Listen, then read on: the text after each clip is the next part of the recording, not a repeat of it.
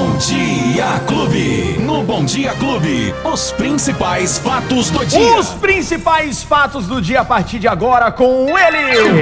Luiz Cláudio Alba. Luizinho, bom dia pra você. Oi, Gianzito, bom dia, bom dia pra você, bom dia pra todo mundo que tá acompanhando a gente nesta quinta-feira aqui em Ribeirão Preto e em todo o país. Hoje é dia 20 de maio já, hein? Já estamos já no 20 de maio e a gente trazendo agora as principais notícias desta quinta-feira, Janzito. É isso aí, Luizinho. Bom, é, tivemos ontem o pronunciamento do governador a respeito da nova flexibilização, né? A gente estava comentando ontem, Luizinho, a respeito ah, de um possível segundo lockdown em Ribeirão Preto, né? Isso é verdade, é verdade. Até porque os números, né, apontam uma situação bem diferente de outras regiões do estado de São Paulo. Porém, ontem, na entrevista coletiva concedida pelo governador João Dória, ele fez, como você disse, aí, algumas flexibilizações nesta fase da transição, fase de transição que passa o estado de São Paulo. E por conta das, dessas mudanças que aconteceram ontem, bem diferente dos números de Ribeirão Preto. Em nota, o governo municipal, ou seja, a prefeitura de Ribeirão Preto, disse que vai acompanhar e seguir as orientações do Estado, ou seja, vai acatar a prorrogação da fase de transição aqui em Ribeirão Preto também, apesar de ter uma situação bem diferente, repito, de outras regiões, e a gente vai mostrar isso através dos números que a gente tem para esta quinta-feira. Ontem, quando o governador anunciou a prorrogação da fase de transição, e ela vai agora, Gia, até o dia 31 de maio em todo o estado de São Paulo. E o governador então repassou aos municípios a responsabilidade de adotar as medidas mais rígidas durante esta, esta contenção à pandemia. Segundo o governador, cada cidade deve monitorar a sua situação contra a Covid e aí sim fazer restrições ou então flexibilizações. Lembrando que essas novas regras valem a partir do sábado, dia 24. A única diferença em relação ao que a gente já estava vivendo, que foi divulgado no dia 7 de maio, Jean,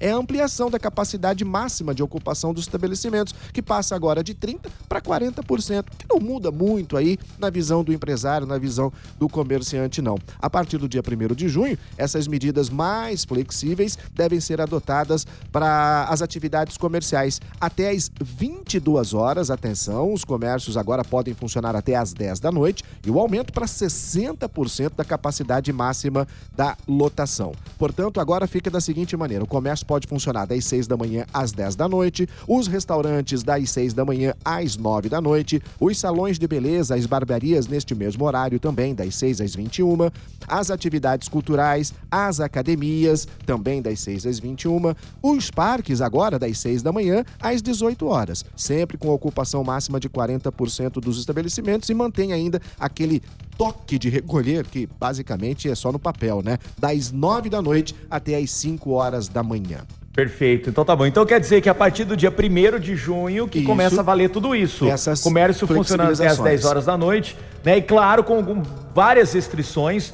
E continua valendo, viu? O uso de máscara e álcool em gel. Até porque, Gia, a gente tem uma situação, que eu repito, diferente de outras regiões do estado de São Paulo. Ribeirão já ultrapassou a marca de mil mortes somente este ano. Só nós estamos hoje no dia 20 de maio. Estamos com cinco meses num ano e nesse ano mais de mil pessoas já morreram em Ribeirão Preto. Agora são 2.051 mortes na cidade.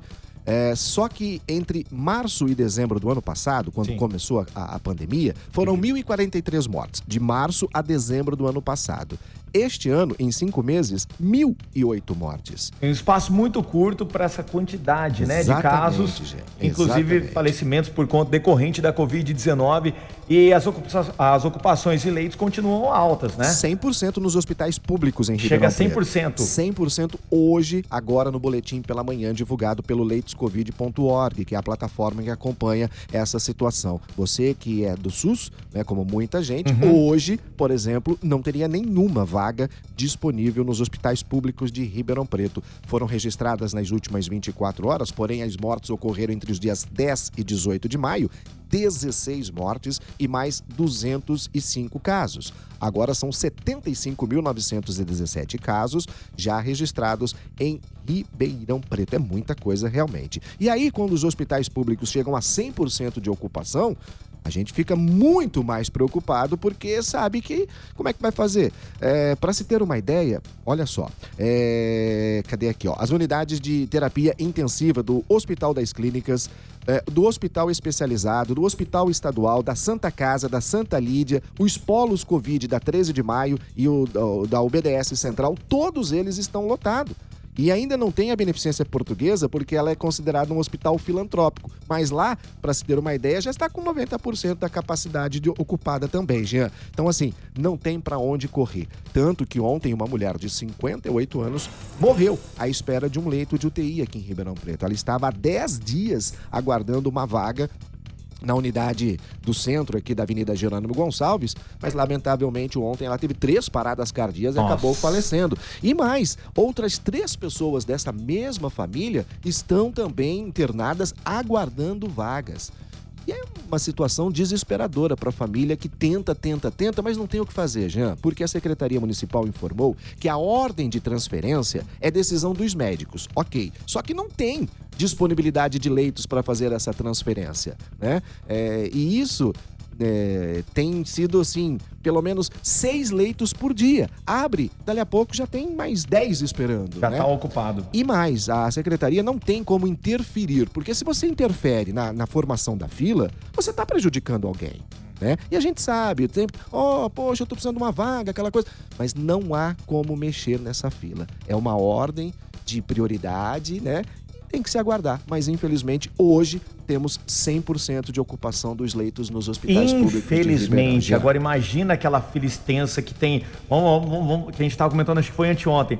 Tem, por exemplo, 150 pessoas nessa fila Isso. aguardando um leito. Exatamente. Imagina quem é o número 150. Desiste. Não é? Desiste. A família fica desesperada, não há o que fazer. Claro que a gente tem que continuar com todas as nossas medidas protetivas Sim, e rezar, exatamente. torcer para que essa vacina venha de uma forma geral, apesar que estamos tendo um déficit de aproximadamente 17%. É, em relação aos outros meses por conta dessa falta né, de insumos para fabricação de É vacina. triste, é, muito triste, é triste. Em pouco tempo, tantas mortes, comparando com o ano passado, né? Com aquele período lá que você disse. Luizinho, muito obrigado pelas informações. É isso por hoje, E Jean. se alguém perdeu alguma coisa, Tá lá nas nossas plataformas digitais de áudio, também no aplicativo da Clube FM, para você acompanhar através do podcast os fatos do dia Clube FM desta quinta-feira, 20 de maio. Tá certo. E amanhã a gente aguarda você com boas novas. Amanhã, Assim amanhã esperamos. Sextou. Amanhã você vem? sim, com amanhã você vem. com certeza. Ah, vem no sapatinho, com aquele perfuminho, com aquela blusinha. Alegria, alegria. Daquele jeitinho. Tchau, Luizinho. Tchau, Jean, um abraço. Os principais fatos do dia. Você fica sabendo no Bom Dia Clube. Bom Dia Clube.